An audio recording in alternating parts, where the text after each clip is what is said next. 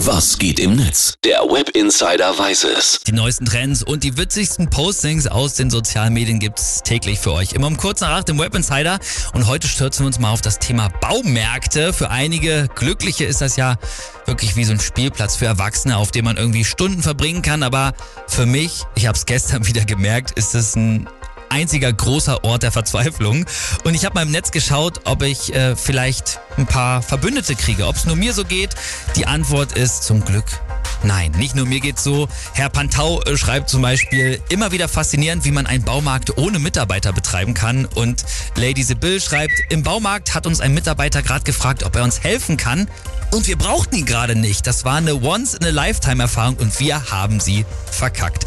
Und ja, ich weiß, vielleicht melden sich jetzt gleich ein paar Baumarktmitarbeiter und sagen, äh, was erzählst du da? Ich weiß, natürlich, es gibt euch, aber Baumärkte sind halt wahnsinnig groß. Der User Bleifuchs, der hat übrigens eine ganz andere komische Erfahrung gemacht. Der hat nämlich gesagt, Leute, macht das niemals. Ich bin aus Versehen mit einem orangefarbenen T-Shirt zum Obi gefahren und dann musste ich ein paar Kundenfragen beantworten und jetzt arbeite ich komischerweise im Holzzuschnitt.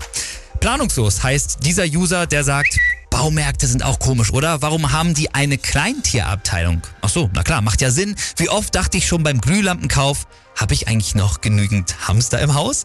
Und Natascha Strobel sagt, ich habe gerade im Baumarkt eine Axt, große Müllsäcke und Kabelbinder gekauft und dann tatsächlich noch eine Topfpflanze, nur für die Optik, weil ich glaube, sonst rufen die hier gleich die Polizei.